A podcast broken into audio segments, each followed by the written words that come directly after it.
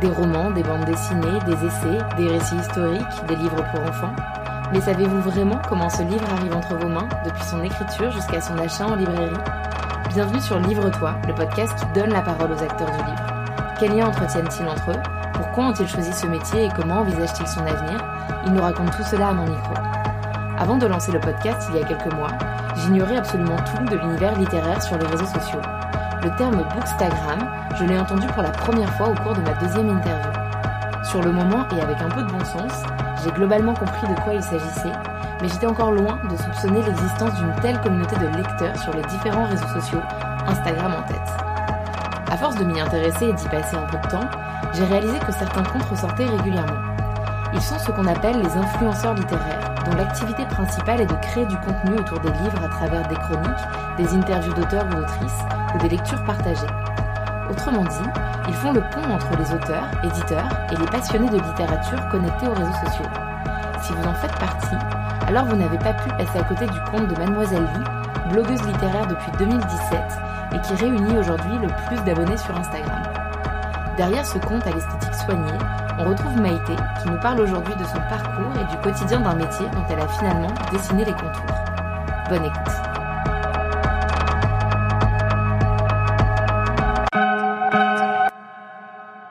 Bonjour Maïté. Bonjour Mathilde. Bienvenue dans le podcast. Merci d'avoir accepté mon invitation. Alors, on, te connaît davantage sous le pseudonyme de Mademoiselle Lee, qui est le nom de ton compte Instagram aux plus de 76 000 abonnés et d'un blog éponyme, parce qu'effectivement, tu es ce qu'on appelle une blogueuse littéraire. Alors justement, première question pour rentrer directement dans le vif du sujet, qu'est-ce qu'une blogueuse littéraire? Euh, Et d'ailleurs, quel terme tu préfères? Parce qu'on en entend beaucoup, blogueuse littéraire, influenceuse littéraire, bookstagrammeuse. Est-ce que tu peux nous aider un peu? Oui, alors bookstagrammeuse, c'est quelqu'un qui va se dédier aux livres essentiellement sur Instagram. Donc c'est tous les comptes Instagram qui regroupent euh, le milieu du, livre. Euh, le terme un peu plus générique, un peu plus global, euh, qui, est blogueuse, bah, c'est quelqu'un qui va avoir un blog, donc un site internet, sur lequel il va, par exemple, comme je le fais moi, chroniquer ses lectures ou proposer des articles dédiés à la littérature ou, ou au livre. Et puis, il y a le terme d'influenceuse qui suppose qu'on travaille en collaboration, parfois rémunérée, avec des marques ou des éditeurs pour promouvoir euh, la sortie de, certains livres ou euh, des articles dans le milieu euh, livresque. Donc, chaque, chaque terme a peut-être sa, signification précise. Moi, je dis blogueuse littéraire, mais ça m'arrive aussi de dire influenceuse littéraire. Ça ne me dérange pas du tout de, de me, enfin, de, quand on m'interpelle comme influenceuse littéraire, ça ne me gêne pas du tout. J'ai commencé comme blogueuse et bookstagrammeuse, euh, mais aujourd'hui, je suis à, à 100% influenceuse puisque j'ai ouvert une chaîne YouTube, j'ai ouvert un TikTok, voilà, je ne suis plus seulement sur Instagram, euh, je ne suis pas seulement sur le blog, donc euh, ça, ça inclut euh, le tout en fait, toutes, les toutes les plateformes sur lesquelles je travaille. C'est un peu couteau suisse finalement dans, dans ce milieu. donc du coup, tu, tu, viens un peu de nous l'expliquer, mais euh, donc cette activité de, de, blogueuse littéraire, finalement, elle consiste en quoi au quotidien? Alors aujourd'hui, mon activité principale, c'est d'aider les éditeurs dans la promotion de leurs ouvrages. Je ne fais pas que ça parce qu'il y a 80% de mon activité qui est bénévole entre, entre guillemets, c'est-à-dire que je crée du contenu tous les jours au quotidien sur Instagram, sur tous les réseaux, sur euh, Facebook, voilà, sur mon blog. Euh, autour du livre. Donc, euh, toutes mes lectures, par exemple, que ce soit des lectures personnelles ou des lectures que je vais lire euh, dans, dans, dans, un cadre de service presse, toutes ces lectures, je vais les chroniquer sur mon blog. Et puis au jour le jour, bah, j'anime un compte Instagram, je, je, vais parler de ma lecture actuelle à mes abonnés, je vais leur dire mes, récentes découvertes, parfois mes déceptions.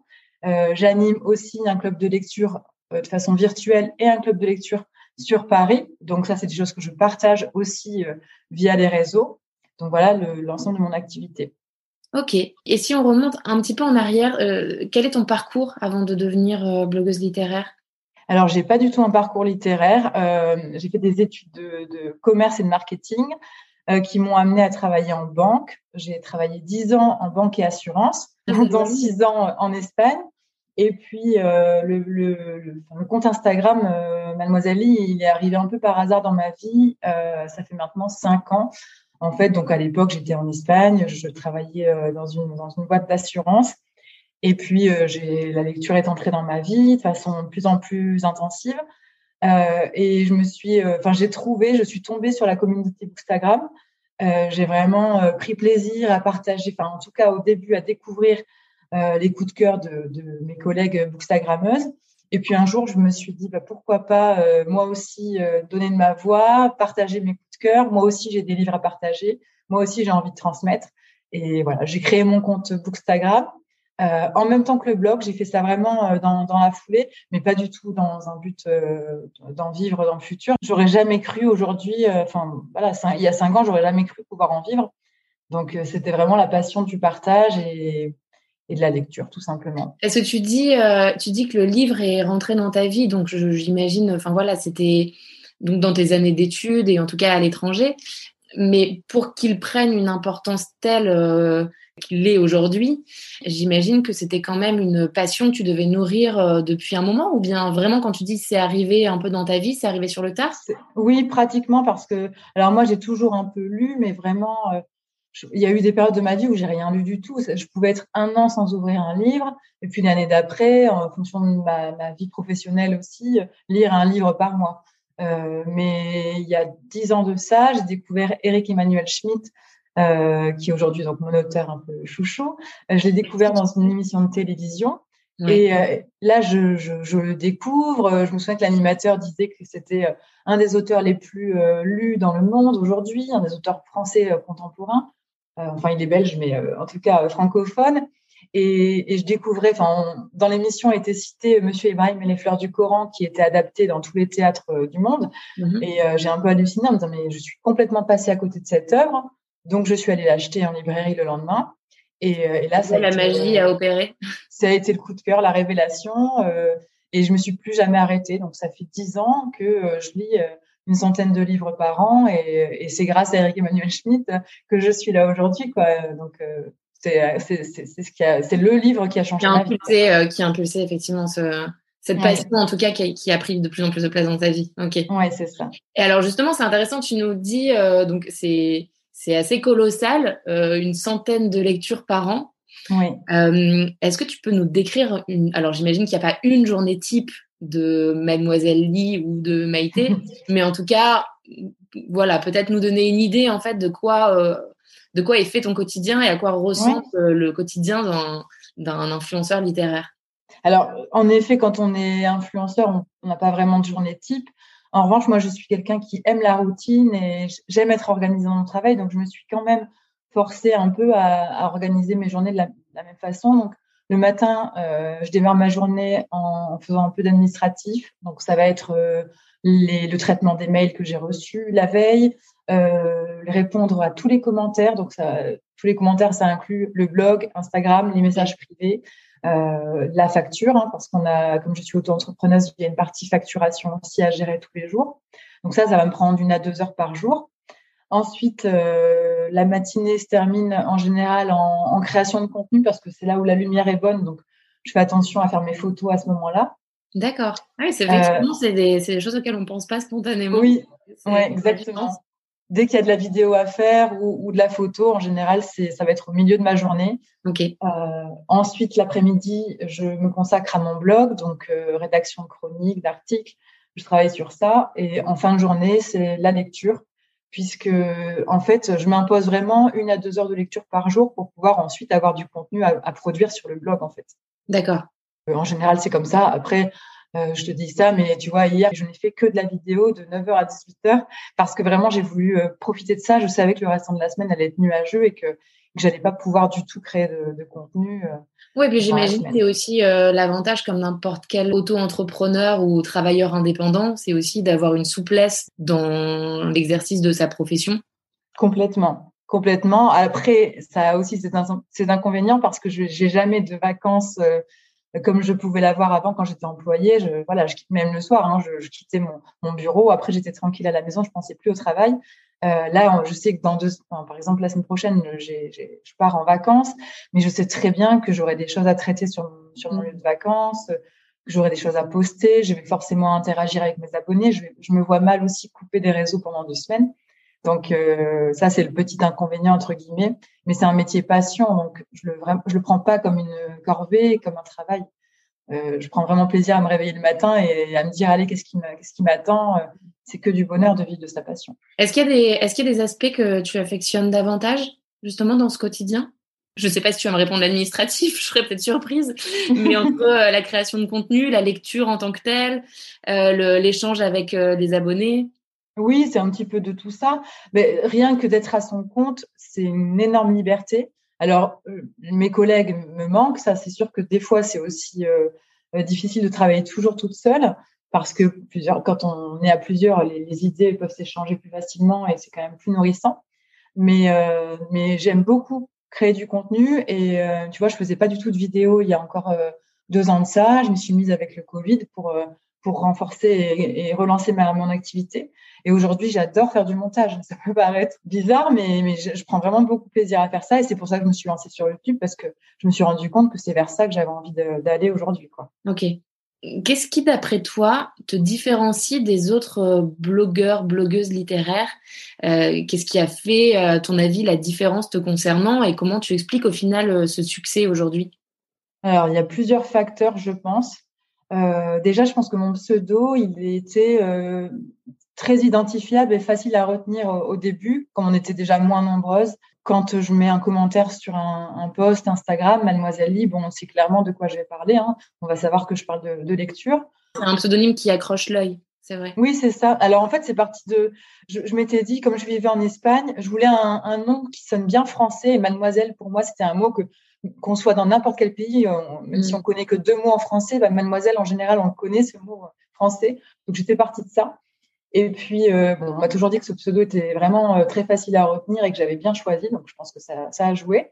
Euh, et puis, je suis très généraliste dans mes lectures. Je lis vraiment beaucoup de choses et de tout. Donc, quel que soit son univers, on va euh, arriver sur mon compte, on va, on va facilement s'identifier à un auteur qu'on a déjà lu. Euh, je lis peu de fantastique ou de science-fiction, mais on peut quand même retrouver de la BD de temps en temps sur mon compte, de la poésie, euh, du polar. C'est pas ce que je lis en majorité, mais en tout cas, il y en a quand même. Et, euh, je lis des grands auteurs aussi français, donc ça, parle au plus grand nombre, je pense. Ok. J'ai oublié de préciser, le troisième facteur, ce serait aussi une omniprésence au début. Euh, c'est-à-dire que même si j'avais mon emploi, que je travaillais, j'étais quasiment, enfin j'étais tous les jours sur les réseaux à poster 5 6 stories par jour parce qu'Instagram, on connaît l'algorithme, c'est compliqué de se faire enfin d'exister et, j'ai voulu euh, vraiment insister sur ça et être super présente et répondre tout le temps aux commentaires, répondre à tout le monde. Donc euh, ça, c'est important pour moi. Oui, et puis il y a, il y a 5-6 ans, il y avait aussi moins de... Alors le, le, le Bookstagram existait déjà, mais je pense que c'était peut-être plus les prémices et qu'il y avait peut-être plus de place aussi à ce moment-là. Oui, exactement. Et puis, alors personne ne, ne, vivait de ça en plus, donc on se lançait vraiment tous par passion et dans le but de partager.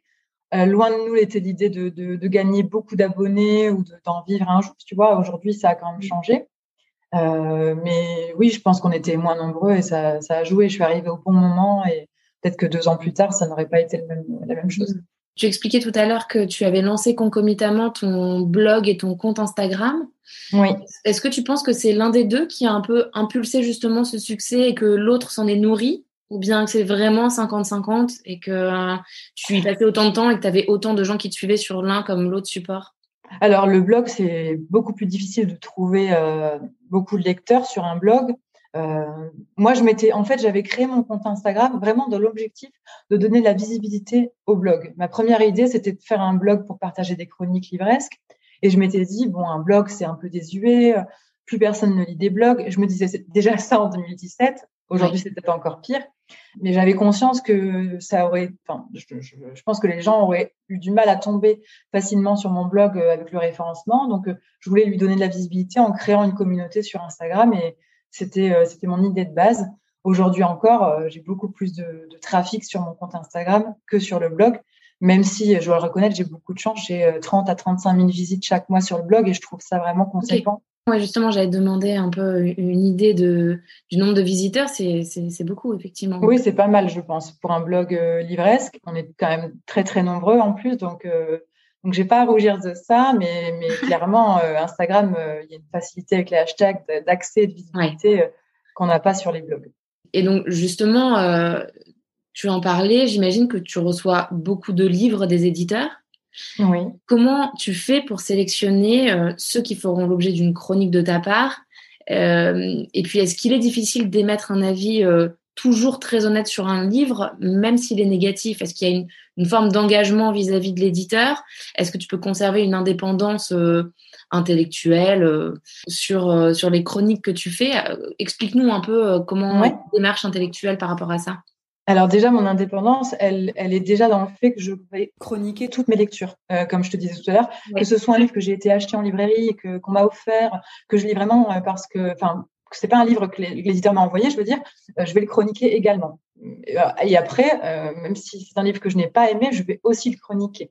Euh, après, il faut savoir que je refuse beaucoup, beaucoup, beaucoup de propositions euh, de la part des éditeurs et des auteurs parce qu'en fait, on est plus contacté par des auteurs que des éditeurs finalement. Les auteurs, euh, bon, déjà, il y a beaucoup d'auto-édités. Il y a beaucoup. Et voilà, je pense aussi l'émergence de l'auto-édition oui. joué aussi en ce sens sur le, bah, le besoin aussi de trouver une vitrine peut-être pour qu'on de leur, leur livre. Aujourd'hui, euh, c'est, euh, c'est, je sais pas, plusieurs propositions par jour que je reçois, et, euh, et franchement, huit fois sur dix, c'est un auteur. Donc, soit il est auto-édité, soit il a une maison d'édition, mais il n'est pas satisfait, ou il a envie de faire sa propre promo et il vient nous, nous chercher. Donc, et moi, franchement, je refuse tous les jours. Quasiment les dix propositions que je vais recevoir, elles, elles vont être refusées. J'en, j'en accepte très peu. Je reçois peut-être trois, quatre livres par mois d'une maison d'édition. Donc euh, voilà. Après, il y a deux choses. Soit je reçois le livre ou c'est un livre que je vais lire mais qui ne sera pas rémunéré. Soit c'est un contrat qui a été établi avec une maison d'édition pour créer du contenu à telle date, euh, pour le promouvoir vraiment à sa sortie.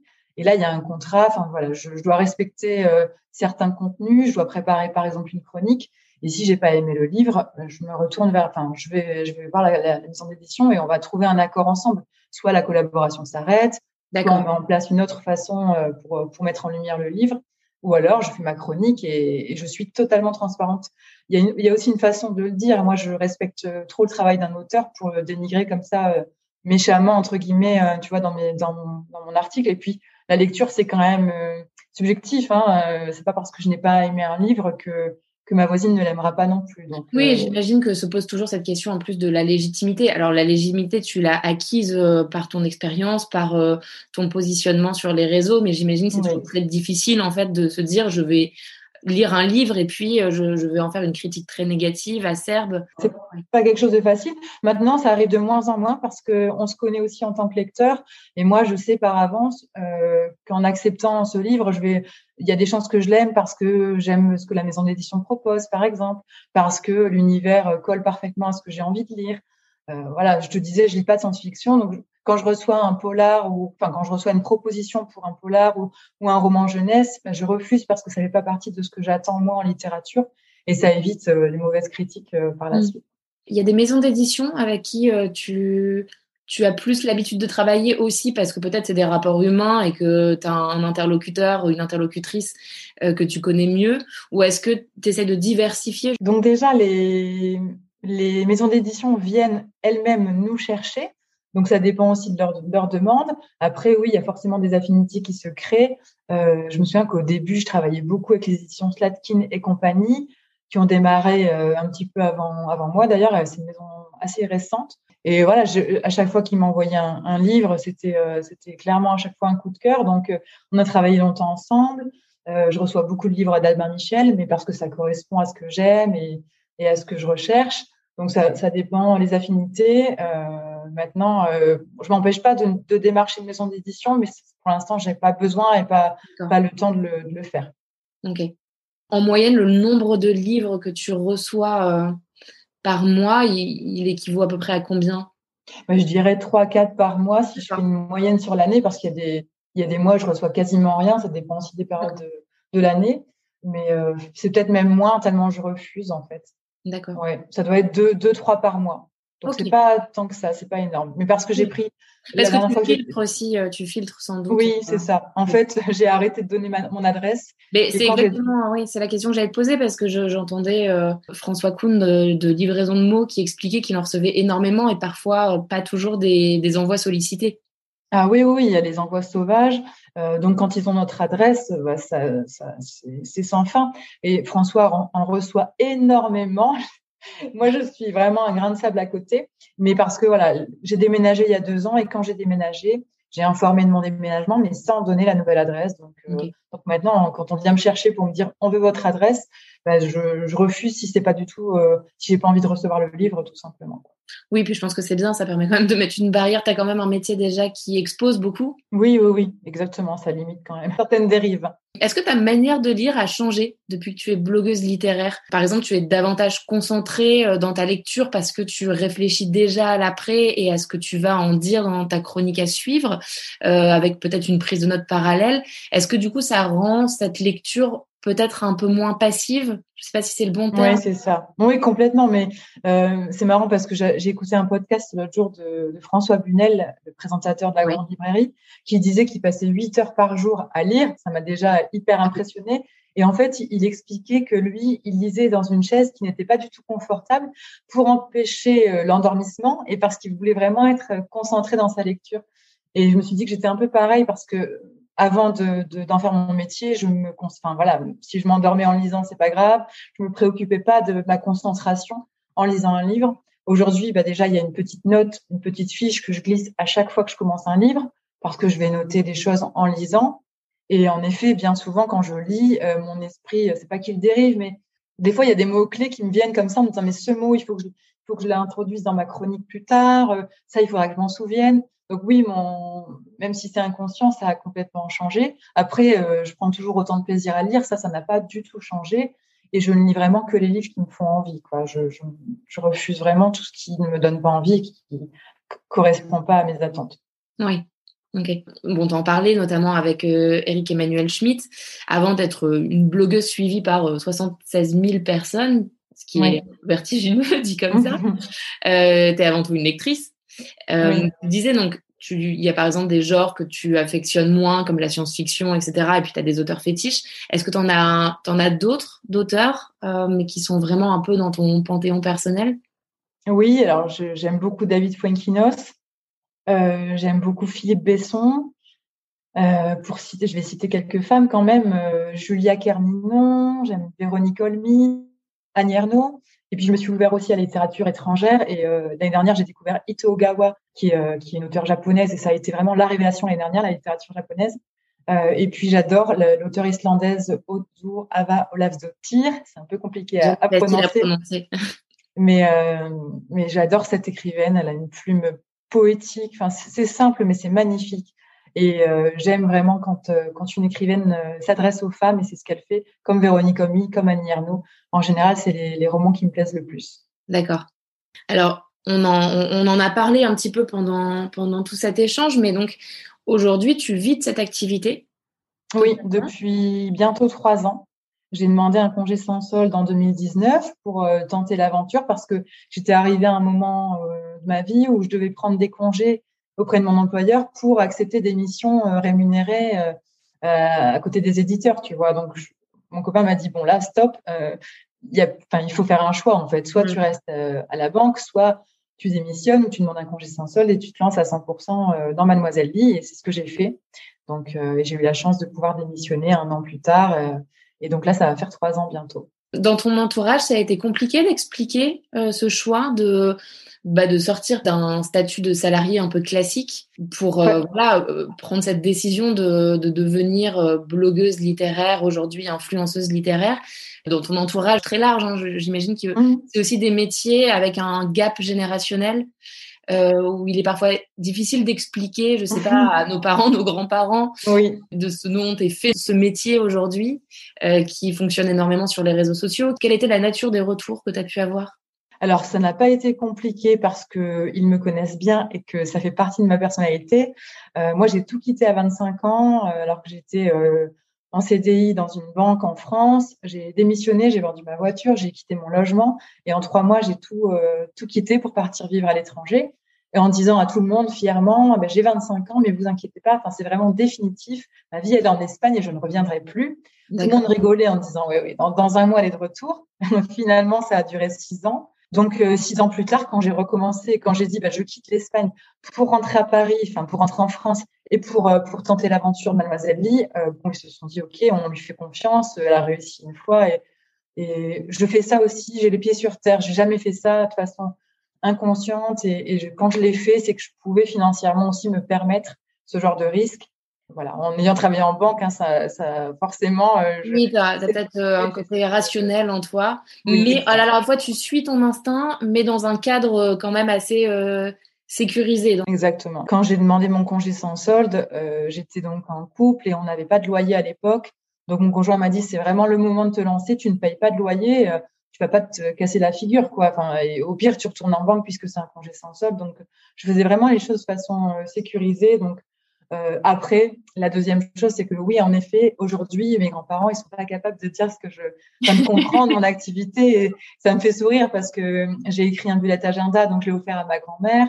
Euh, elle est fière de moi, tu vois, je le sens. Hein, mais quand je suis venue en dédicace à Lille pour le bullet, elle m'a dit mais on est trop vieux, on pourra pas venir à ta dédicace. Je dis mamie, ne t'en fais pas, il y a pas de souci. Mais moi, je suis fière aussi de leur dire ce que je fais, de leur dire que ça fonctionne. Mais euh, derrière, quand elle me voit dans le journal, elle est, super contente. Mais après, quand on lui demande ce que je fais aujourd'hui, euh, elle sait que ça parle des livres, mais c'est tout. Elle va pas savoir concrètement. Mais en tout cas, je pense qu'elle a, elle a saisi, en tout cas, qu'il y avait quand même une certaine notoriété du seul fait, j'imagine, de te voir dans le journal. Oui, oui, je pense. Mes, mes, mes grands-parents sont conscients de ça. Enfin, ils m'ont vu à la télévision parce que j'ai eu la chance de faire une émission euh, régionale dans le Nord-Pas-de-Calais, puisque je viens de, de, cette région.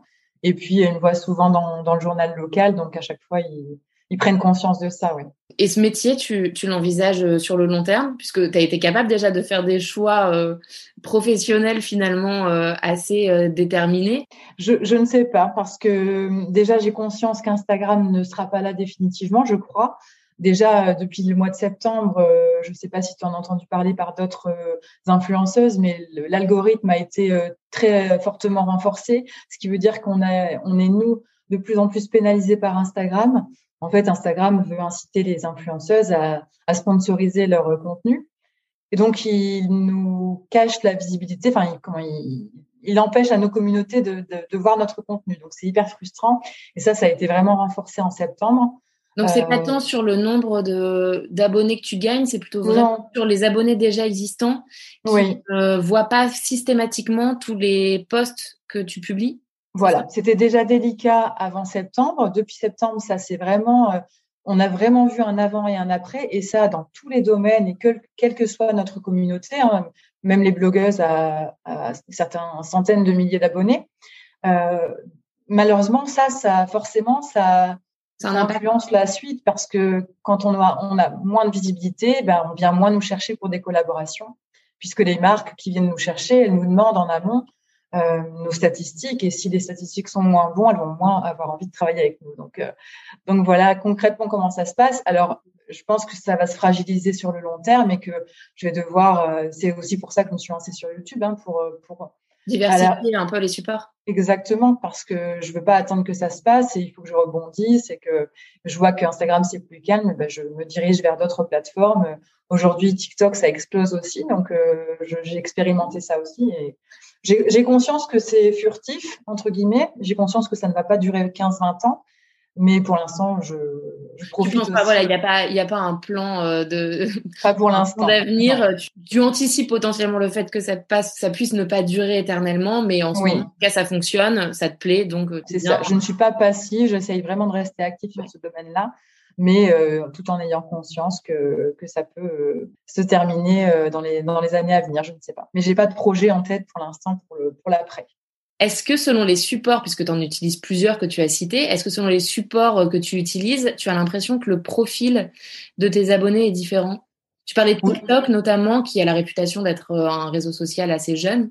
Oui, bah, c'est complètement différent. Moi, sur Instagram, les gens qui me suivent, ils ont après mon âge, hein, entre j'ai 35 ans, donc ils ont environ entre 25 et 45 ans, la majorité.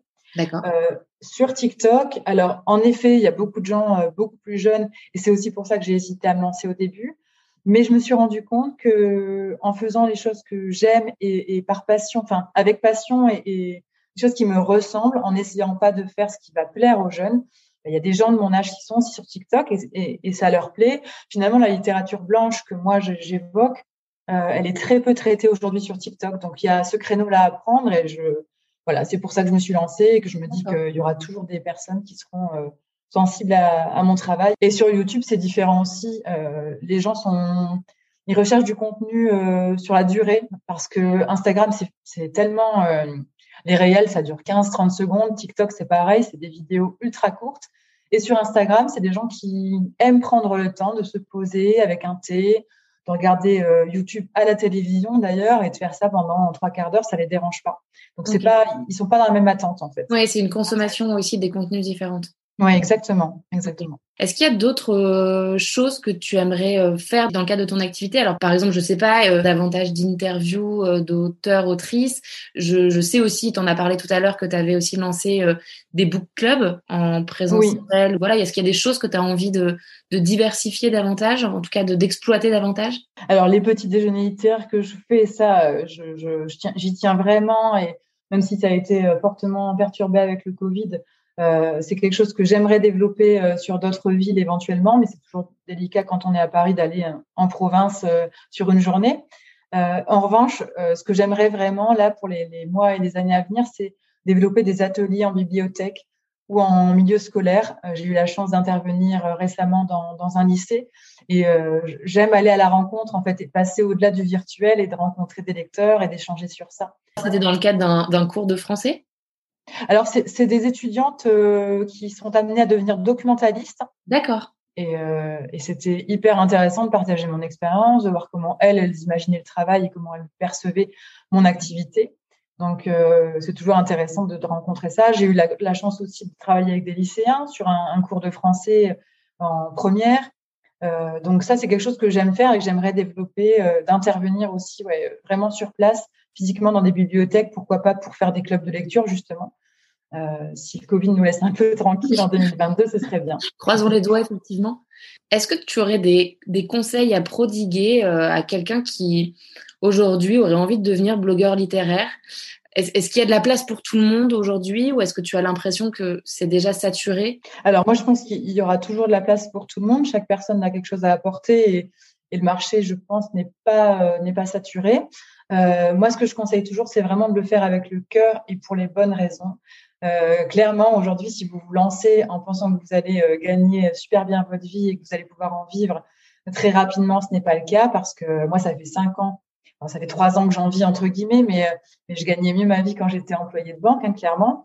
Donc c'est aussi des concessions. Mais bon, je suis heureuse de vivre de ma passion et je. Non, mais c'est important de. Je pense que c'est important quand même de le, de le, préciser parce que il y a à mon avis aussi une, une fascination peut-être sur euh, les influenceurs. Et puis voilà, c'est quelque chose d'assez opaque et c'est totalement normal hein, qu'il n'y ait pas plus de raisons que les influenceurs euh, donnent des détails sur la sur combien ils gagnent par mois.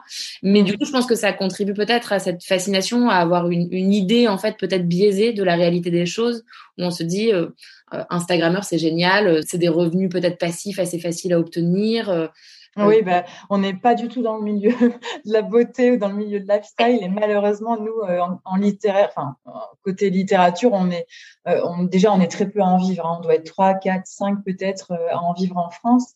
Et, et on n'est pas rémunéré comme peuvent l'être d'autres blogueuses dans d'autres domaines. Euh, moi, je suis la personne qui réunit le plus de monde sur Instagram, donc 76 000 personnes, c'est beaucoup, c'est énorme, mais ce n'est rien à côté des, euh, des, personnes qui réunissent un million, deux millions de personnes euh, quand on parle de mode ou de, de maquillage. Donc, en effet, il faut vraiment se lancer pour les bonnes raisons, le faire avec le cœur. Il faut savoir que être sur les réseaux, c'est très chronophage. Ça, c'est pour le côté un peu, un peu moins positif. Mais si on fait les choses avec passion, je pense que ça peut, ça ne peut que marcher. Dernière question que je pose systématiquement à mes invités. Alors, je pense que pour toi, ça va pas être simple parce qu'à mon avis, euh, il doit y en avoir beaucoup sur ta table de chevet. Mais quel est ton livre de chevet du moment ou en tout cas celui dont tu choisirais de nous parler? Ben, Je peux te parler de ma lecture actuelle que j'ai commencée hier soir c'est une lecture commune d'ailleurs qu'on est en train de lire avec 75 euh, ou 76 autres personnes euh, avec mes abonnés. Ça s'appelle Le restaurant de l'amour retrouvé et c'est justement de Ito Ogawa dont je t'ai parlé tout à l'heure, l'auteur japonaise que j'ai découvert. Euh, c'est un petit bijou ce livre. J'ai pas pu m'arrêter hier, j'en ai lu 100, j'ai lu 100 pages Et je n'ai qu'une hâte, c'est de, le terminer ce soir parce qu'il est. J'ai retrouvé l'univers que j'aime, tu vois. C'est le film dans mon livre. Oui, oui, oui, c'est poétique, c'est beau, c'est très bien écrit. Alors parfois, il y a des phrases qui sont d'une simplicité, mais, mais vraiment d'une beauté, on a envie de les annoter. Et, et c'est vraiment tout l'art japonais. On est en plein dans la cuisine japonaise. On, va, on a envie de manger, on a envie de, de découvrir le Japon. Et voilà, c'est un, un, très beau livre. J'ai hâte de le, de le terminer. Ok. Et juste pour la petite précision, cette lecture partagée, ça fonctionne comment? Ben, je crée un, un groupe euh, Facebook parce qu'en fait, Instagram, on est limité à 30 personnes pour les groupes Instagram. Donc, en général, on est plus. Donc, je crée un groupe Facebook. J'en parle évidemment sur Instagram et les gens euh, se, enfin, nous rejoignent. Et euh, je détermine une date. Donc là, on a commencé hier. Cette lecture, elle se termine dimanche, même si le groupe euh, restera ouvert la semaine prochaine hein, pour les retardataires. Mais toute la semaine, en fait, tous les jours, euh, libre à chacun d'échanger et de partager un petit post avec son ressenti. C'est assez libre, mais, mais voilà, le but, c'est de lire en même temps le même livre et de partager ça tous les jours, d'échanger sur notre ressenti en direct. Ok, très bien. Belle initiative, effectivement. Merci beaucoup Maïté de nous avoir euh, expliqué, d'avoir pris le temps de nous expliquer euh, ce nouveau métier un peu inconnu, mais assez passionnant. Merci à toi euh, Mathilde de m'avoir reçu. Merci beaucoup, belle journée.